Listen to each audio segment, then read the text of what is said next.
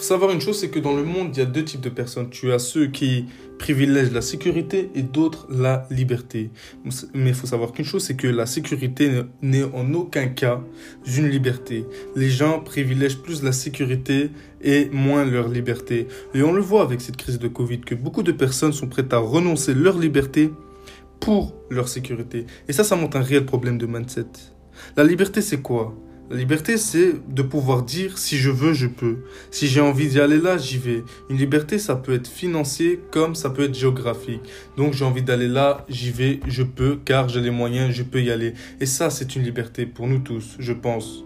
Et la liberté amène de manière automatique la sécurité. La liberté peut ramener la sécurité.